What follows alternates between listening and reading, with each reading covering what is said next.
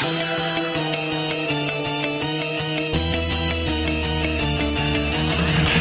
go!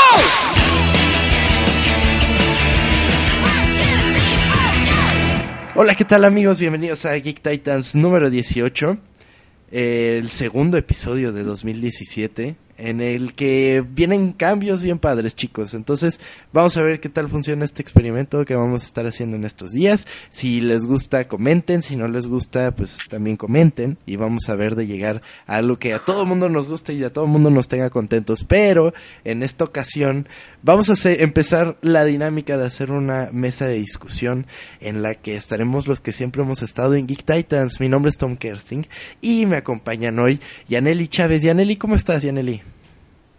Hola chicos, pues muy bien, emocionada a ver qué tal nos, nos sale este experimento, así como dices Tom, y esperemos que ustedes, los que nos escuchan, lo puedan disfrutar mucho mejor. Así es, y también nos acompaña con una crítica bastante diferente a todo lo que el mundo nos dice de Assassin's Creed. Nos acompaña Mike Noruego. Mike, ¿cómo estás?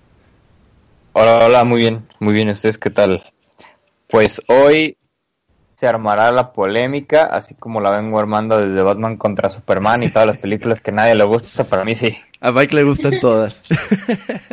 vamos viendo, chicos. Pues en, en esta ocasión vamos a platicar, vamos a discutir, vamos a opinar acerca de un tema en particular. Entonces nuestro podcast de ser podcast de noticias va a pasar a ser un podcast de opinión, que era como originalmente la idea del, del programa pero nos dimos cuenta de un problema con todo esto de hacer el programa de noticias. Nuestro universo de noticias es muy pequeño. Entonces no tenemos la oportunidad de cambiar mucho eh, nuestras opiniones. Eh, los temas generalmente son iguales. Entonces, ¿qué vamos a hacer? Vamos a empezar a tomar un tema por episodio y vamos a discutir sobre él y vamos a opinar y nos vamos a pelear, nos vamos a agarrar de las greñas, o sea, no, eh, todo con respeto. Entonces, eh, es, es parte de eso, ¿no? Entonces, que presentemos cada quien nuestra opinión y chicos, vamos a tratar de hacer que cada vez que vayamos a hablar de un tema, ya lo tengamos previsto, publicarlo en el sitio, en, en, el Facebook, para que ustedes vayan y comenten y también estén presentes sus opiniones, que también eso es de hecho lo que más nos importa, ¿no? Entonces, vamos hablando esta semana de un tema muy escabroso, que al final de cuentas esperábamos muchísimo la película Assassin's Creed, todo el mundo estaba emocionado, en los trailers se veía muy buena y tómala que la crítica no le gustó ni poquito. Entonces, mmm, muy malas calificaciones en todos los sitios. Eh, mucha gente dice es que las películas de videojuegos no se pueden adaptar y todo ese tipo de cosas. Entonces vamos viendo. Mike ya tuvo la oportunidad de ver la película. Entonces, Mike, ¿qué ¿Qué opinas acerca de lo que han estado diciendo en sitios y todo eso? ¿Y qué viste tú en esta película? ¿Qué, qué es lo que te gustó y qué es lo que no te gustó?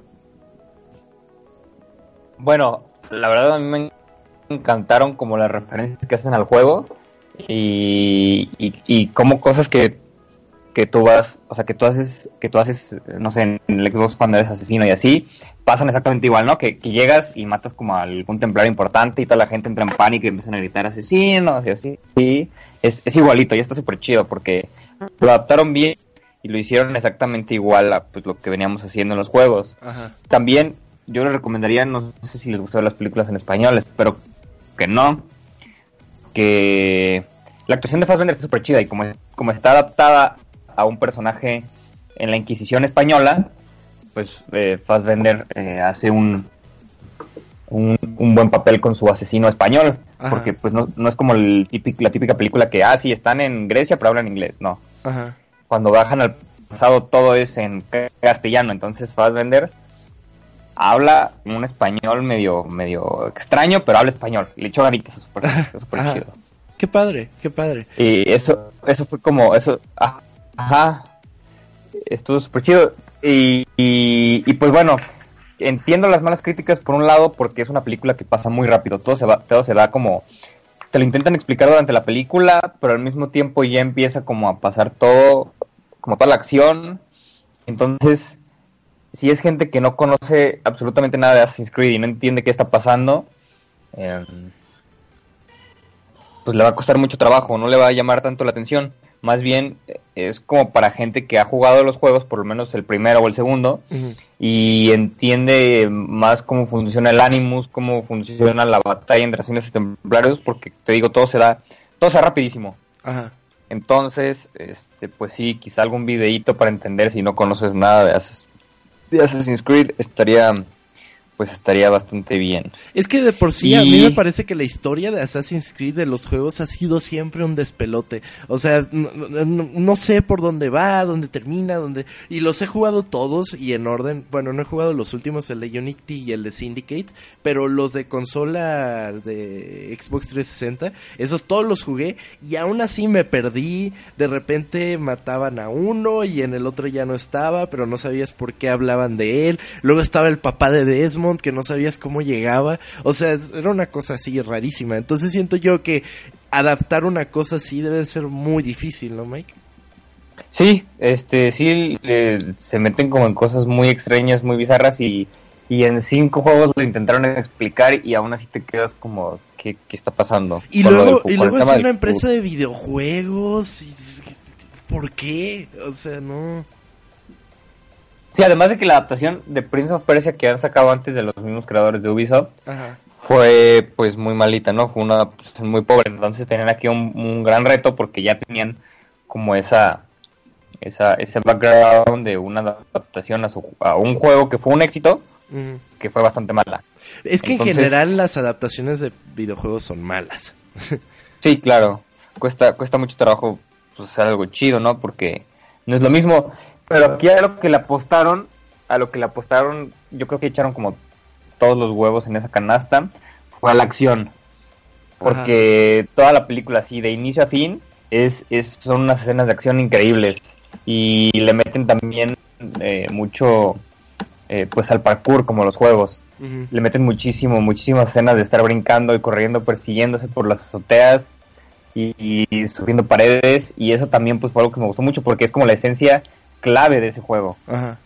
y este pues bueno hubo gente que les esperó que hubiera tanta acción pero pues bueno ya no ya no se entiende a nadie en mi punto de vista fue fue buena no fue muy buena ni un éxito lo entiendo pero pero no como para criticar así tanto Ajá. el final el te puede dejar como con un sabor de boca medio medio extraño Ajá. deja como alguna pauta que quizá haya una segunda parte, pero yo creo que ese sería como el único problema que tengo con la película, el final. El final no me dejó muy contento.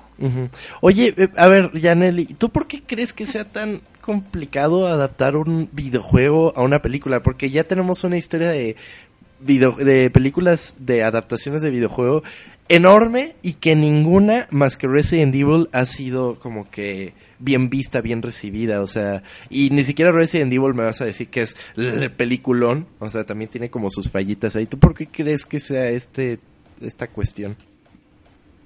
Es que, o sea, bueno, por ejemplo, eh, uno de los profes de la, en la carrera nos decía, cuando nos dejó hacer el proyecto de hacer un videojuego, ¿no? Y nos decía, porque le preguntamos, ¿qué tiene que tener? Y nos decía, no, pues que el gameplay y, y, que se sienta como bien jugarlo, ¿no? Y luego le preguntamos, oye, profe, ¿y la historia? Pues es que la, la historia no importa mucho.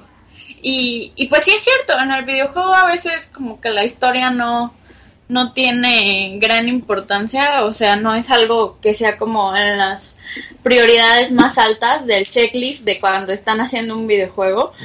Y, y en las películas pues es todo lo contrario, ¿no? La historia es todo lo que todo lo, lo que importa. Entonces Claro. supongo que al momento de hacer un videojuego película, por más ganas que le hayan echado a la historia en el videojuego, nunca va a estar como completamente eh, completa, valga la redundancia, para, para, para hacerla guion, ¿sabes? Es posible, sí, por ejemplo, la película de Mario Bros. ¿Cómo haces una película de Mario Bros? O sea, rómpete la cabeza pensando en una película de Mario Bros. Pero regresando un poco a Assassin's Creed, yo ah, justo ayer estaba platicando con un amigo acerca de eso.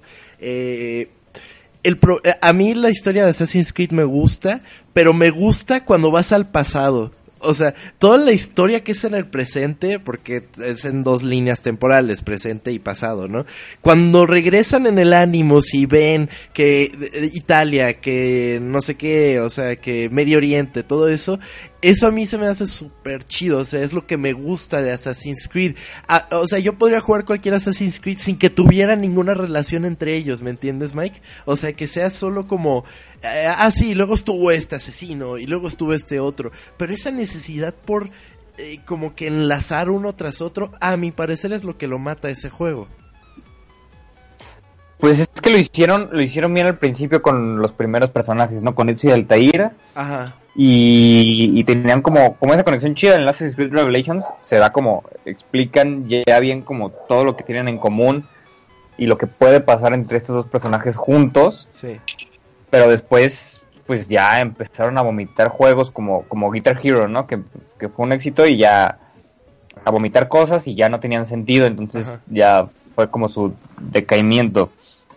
Que yo siento, fíjate que el próximo juego que vayan a sacar va a ser una cosa gigantesca, así muy, muy, muy bien hecha, porque este año no sacaron juego y ya estaban sacando uno por año, incluso a veces dos. Nos tocó, por ejemplo, cuando salió Unity, salió también Rogue, entonces era así como de que, eh, sí, el Rogue es como el 3, el 4, perdón, pero con otra historia que está antes de la del 3, entonces es como de, a ver, aguanta, aguanta, ¿cómo?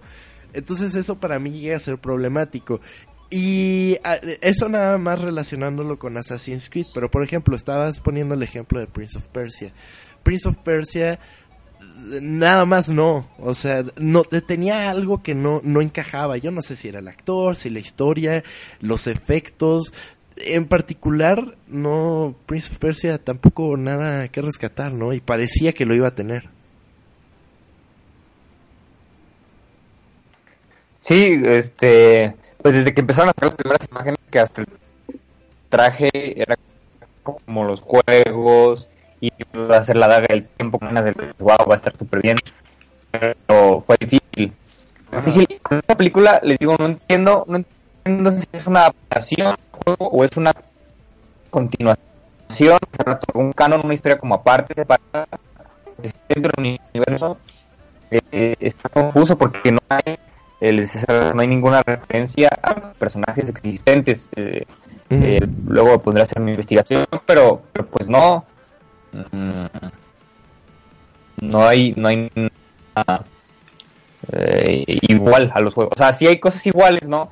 Abstergo, el Animus, todo lo que se da de las industrias y los asesinos y la navaja y todo eso, pero no hay nada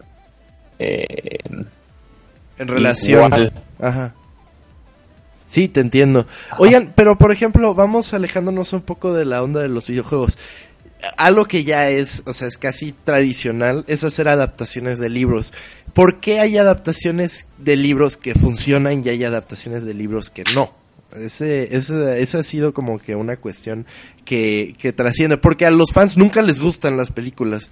¿Por qué pasa eso? nunca, nunca, nunca. Que no es, es, es, yo creo que el problema es el tiempo, ¿sabes? O sea, un libro de 300, 400 páginas no lo vas a poder adaptar completamente bien en dos horas. Y no vas a tener a la gente en el cine más de dos horas viendo una película.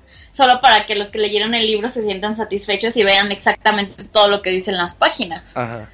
¿Sabes? O sea, siento que eso ya es culpa del público, no es culpa de los, de los que lo adaptan. Porque por, por, el tiempo más que nada. O sea, si tienes un libro de 100 páginas, de, de 80 páginas, igual y te puedes divertir más con, con el tiempo en escena. Y, y a la gente le gusta más porque pues es, es más pequeña, ¿no? La historia para traducirla en dos horas.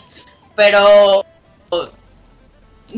si es un libro más grande, hay cosas que pues no, que no, no van a porque tienes que como tú como adaptador de, de, del, libro a guion, pues tienes que deshacerte de las cosas que, que, pues no son tan importantes, ¿sabes? Para que la gente que no haya leído el libro entienda la historia. Sí. Por ejemplo, en, Harry Potter, que completamente suprimieron al personaje de Peeves, es como, pues sí, o sea, la verdad ese nada más era como como de broma ahí estaba para que te rieras un rato, para que lo odiaras poquito o algo así, o sea.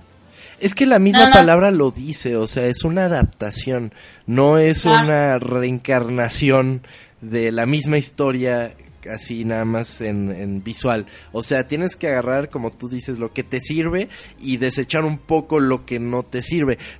Entonces, eh, eh ¿por qué llega a ocurrir ese descontento? Ese es el problema. Solo porque no están viendo exactamente lo mismo. O sea, estamos regresando a esa problemática constante en todos los fandoms de que como no es lo que vi, no me está gustando, como Civil War, ¿no? Que muchos habían leído el cómic una semana antes y dijeron, es que no es como Civil War y que no sé qué. O sea, esa es la problemática, ¿no?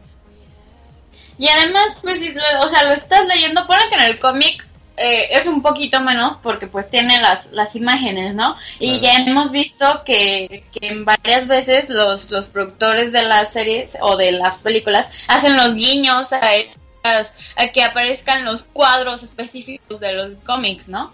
Como en el de Flash. Claro. o, como por ejemplo, es que eso también llega a veces a ser pues, no te puede funcionar mucho. Por ejemplo, Watchmen, Mike.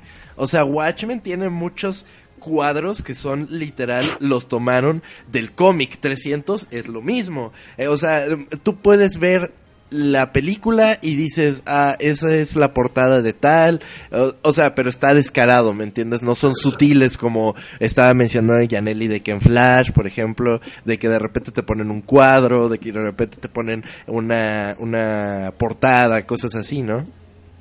Ah, pues es que esa adaptación de Watchmen es pues es una adaptación demasiado fiel, ¿no? Hay, también como, como niveles en cuanto a qué tanto lo quieres adaptar. Yo creo que Watchmen sí fue una adaptación tal cual a la que a la que hicieron a la que hicieron en el cómic, ¿no? En la historia en la historia original de, de Watchmen, como por ejemplo la película que sacaron este año de The Killing Joke. A pesar de que fue una, una versión animada, fue tal cual cuadro por cuadro del cómic, lo único que hicieron fue este pues animarlo, moverlo, mm. pero era exactamente lo mismo, bueno, a partir de la de los, de los del minuto 31 fue exactamente lo mismo que lo que leíste en el cómic, nada más le añadieron como un poquito de historia para llenar tiempo, pero pero fue exactamente eso, depende qué tan qué tanta qué tanto nivel de adaptación quieran hacer. Yo pienso que sí está padre este pienso que está padre este tipo de adaptaciones como de Killing Joke pero pues así como como se dio no animada y, se abre y se cierra punto final no hay más.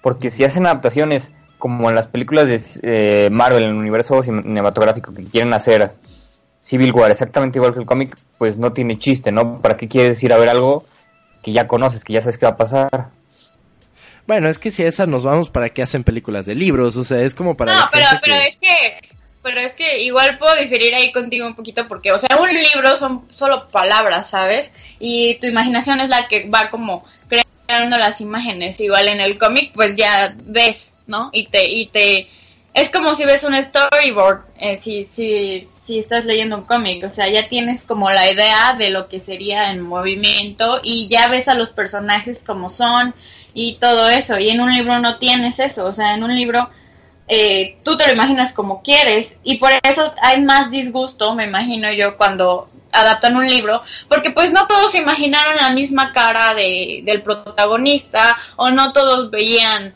el, los ambientes, los, los este, escenarios iguales, entonces pues sí, no, no, no puedes atinarle exactamente a lo que vieron 500 personas en, en una página del libro, porque pues son 500 mentes diferentes. Pero es que luego, por ejemplo, ahora que estabas diciendo eso, la gente se enoja, por ejemplo, eh, una película que ni nos interesa en este podcast, la de Fifty Shades of Grey, la gente estaba enojadísima por el cuate, o sea, que porque no iba con la descripción, que no sé qué, o sea, si al final de cuentas son palabras y cada quien se hace como su propia idea, esa es la idea del productor, la idea del director. O sea, ¿por qué la gente se pone así? Ese es el problema. Y aparte también es la idea del autor del libro, porque normalmente cuando hacen una adaptación el autor está ahí metido en el proceso, porque pues es su historia. Entonces pues también puedes ponerte los moños y enojarte tú si el autor, el que hizo la historia, el que la creó, fue el que dijo, sí, está bien, este tipo me gusta para que esté como protagonista. Claro, claro. Eh, Y de hecho, Alan Moore nunca le ha gustado ni una sola de sus películas adaptadas. O sea, ha, ha visto todas así, ninguna le gusta, ninguna, ninguna, ninguna. Ninguna le ha parecido. Porque dice que pues es como un medio por sí mismo el cómic, ¿no? Te- como es un libro. Entonces es que no es necesario hacer adaptaciones. Pero, ay sí viejito, ahí está. Tú, tú sigue escribiendo tus historias. Pero, pues, sí, y también en los cómics, como tenemos la referencia visual, pasa mucho más. Y la gente se enoja mucho más, ¿no, Mike? Sí, la gente de los cómics es imposible. Eh, si en los libros llega a pasar que de repente, ah, este libro, la película de este libro sí estuvo chido, así, se da rara vez, pero se da. En los cómics no existe eso. En los cómics es como eh, una paradoja eh, impresionante que, pues, nunca, nunca se tiene contentos a nadie con absolutamente nada. es imposible. Eh, piden adaptaciones originales del cómic, hacen adaptaciones fieles al cómic y no, porque quieren algo diferente. Hacen algo diferente y no, quieren algo fiel.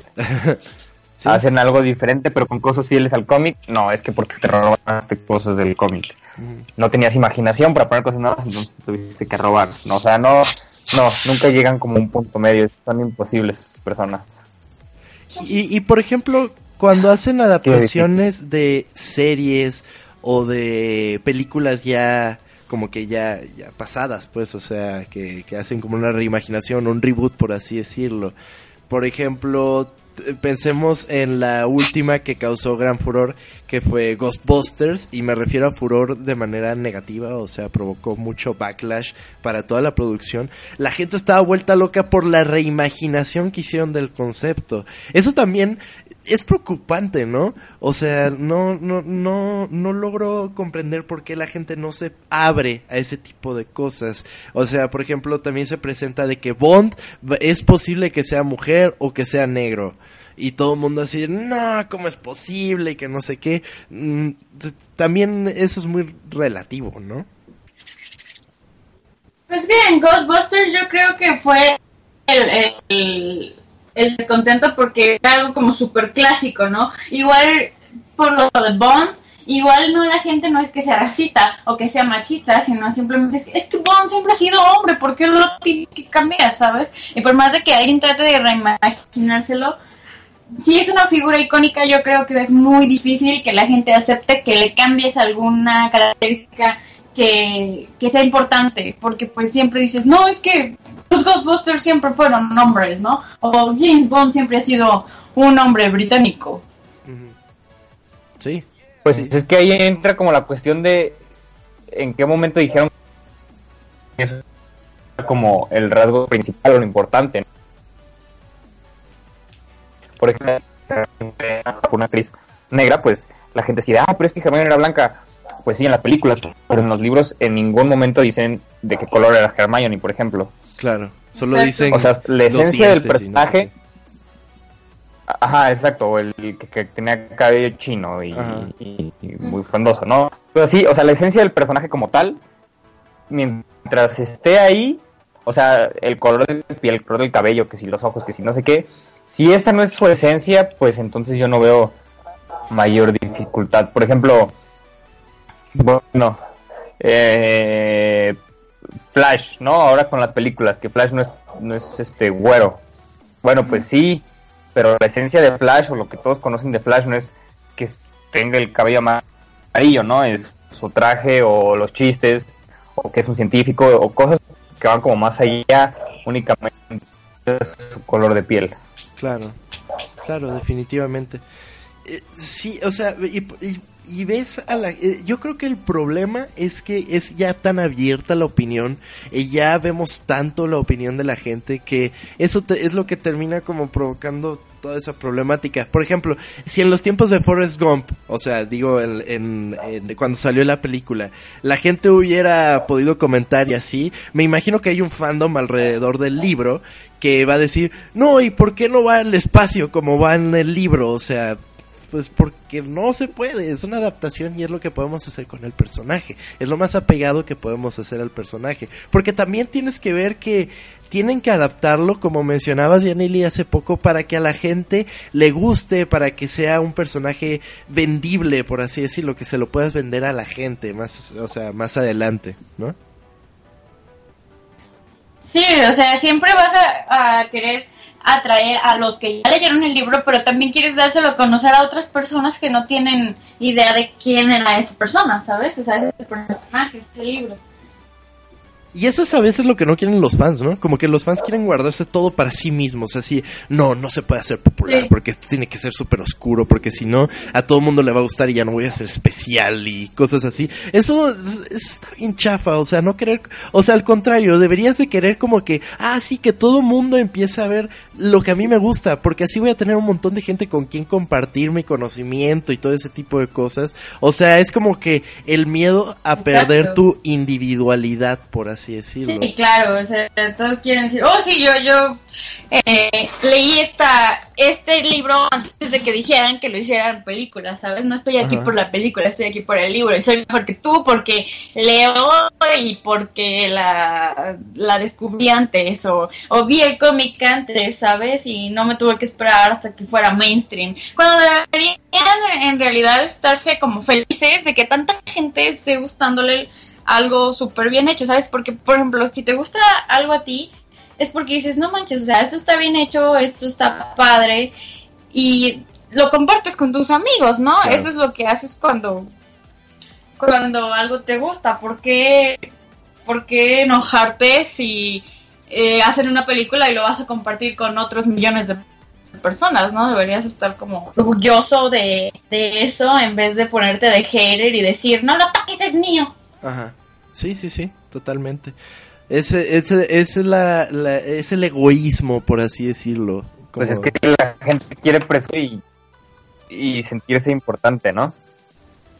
Sí, este ubicas el diario de una pasión, ¿no? Todos ese tipo de películas super girly que, Ajá. que son como de super am- amor intenso. Ay, el dude encanta. tiene como 10 libros que ya se hicieron película. O sea, literalmente el libro que saca, el libro que hacen película. Ajá. Y no veo, a- no, no veo al fandom de ese autor quejándose por las adaptaciones, o sea, eh, y son películas muy mainstream, o sea, ya te las sabes, ¿no? Ya sabes como el, el mismo tonito siempre les dan y todo eso. Y yo nunca he visto a nadie que se queje porque, la, porque hacen demasiadas películas o porque está mal adaptado o lo que sea, o sea, siguen atrayendo a las mujeres cuarentonas o a todos en general. Ajá. Sí, eso, eso, eso sí, o sea, las películas de este cuate como que siempre están, están bien hechas, ese es el punto, ¿no? También que, que como que sí le hacen una buena adaptación a- de los libros, no sé, nunca he leído un libro de ese cuate, pero me, las películas me han gustado tampoco, en general. Y, y también, o sea, bueno, ya, Sí, ya para sea, cerrar es- esta, esta, esta, esta mesa de opinión, ya para cerrar este tema, vamos diciendo que necesita hacer Hollywood, por así decirlo, que necesita ser un director un productor para hacer una buena adaptación de un material ya existente. ¿Tú qué piensas, Mike? ¿Qué es lo que sientes que necesitan como para llegarle a todo público en general? Bueno, primero, si a la gente le gustó, es por algo, ¿no? Tomar en cuenta el por qué le, se le hizo como atractivo o llamativo a la gente tu material. Es lo que mencionaba hace rato, de la esencia. Bueno, ¿qué le gustó del personaje principal? Ah, pues que corre por la pared. Ok, entonces hay que hacer que corra por la pared, pero tampoco exagerar tanto. Ajá. ¿Y qué tiene de padre la historia? No, pues esto, bueno, identificar como los puntos cl- claves que llamaron la atención y a partir de ahí eh, trabajarlo. Porque Claro. si haces algo muy diferente y le pones, digo, yo sé que no es una adaptación, pero por ejemplo, Batman contra Superman, le pusieron Batman contra Superman y Batman contra Superman duró tres minutos de la película. sí. No te- tenía sentido y- eso fue pues parte de por qué se enojó la gente, ¿no? Entonces, bueno, ¿por qué vas a hacer algo? Pues hazlo de acuerdo a la idea que tienes, ¿no? Ajá. Si no, si no vas a hacer que Batman y Superman peleen, no le pongas a la película Batman contra Superman. Claro. Este Y, y pues, y, y también creo que si, si estás adaptando algo, digo, ya sea juego, libro, cómic, o sea, eh, no tanto como para, o sea, hay que dar su material a la gente que no conoce, pero también hay que darle, pues, eso, esos premios a la gente que sí conoce, como son, pues, los easter eggs o cosas así, que son, eh, tal cual como el juego, ¿no? Como les decía, en Assassin's Creed está súper padre que, que diálogos o cosas que hace la gente dice de ti lo hacen también en la película. O, o tú leíste el cómic de Civil War y hay una portada muy padre y adaptan esa portada tal cual, aunque no sea el cómic igual a la película, bueno, la película igual al cómic, pero esas, esas co- cosas que te dan, que son como tus premios por conocer, son, son pues increíbles y es lo que la gente le, a la que la gente le emociona, pues. Claro, y que no lo hacen tan como literal, así de, miren, aquí está, sino que si eres fan reconoces, y si no dices, ah, mira qué chido se ve eso, ¿no? Por ejemplo, citando Civil War, el momento en el que Iron Man y Capitán América como que hacen un clash así de eh, Capitán América con el escudo y Iron Man con sus repulsores, que es literal la portada de Civil War número 7, o sea, ese tipo de cosas Exacto. eh, están bien hechas, ¿no? O sea, que para todos está padre, pero que otros lo entiendan como que tiene su plus, ¿no? ¿Y tú, Yaneli, qué, qué, qué recomiendas?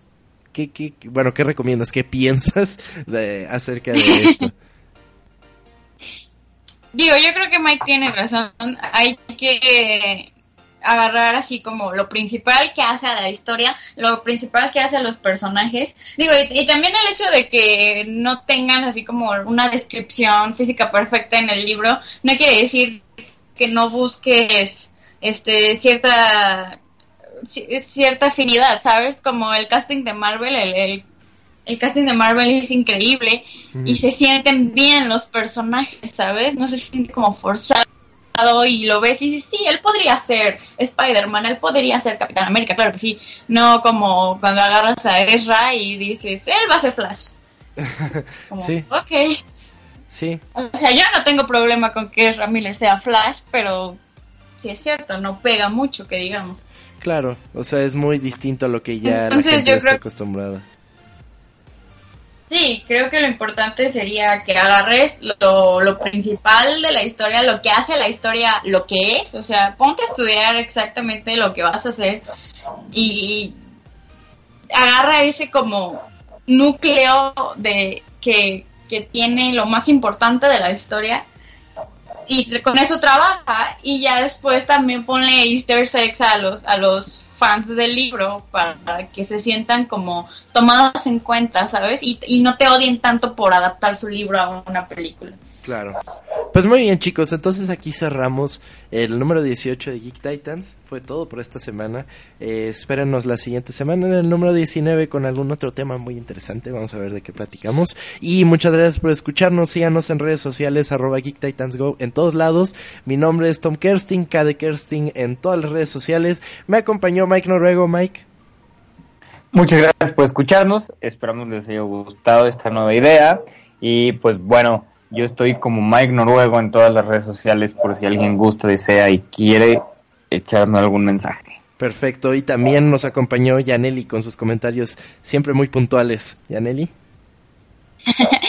Pues muchas gracias chicos, espero que les haya gustado este nuevo formato. Cualquier comentario ahí nos los hacen saber por las redes sociales o comentando en la página de Facebook, que creo que es la más activa que tenemos. Sí. Y pues nos vemos la próxima semana. Así es, chicos. Muchas gracias por todo y sigan geeks. Muchas gracias.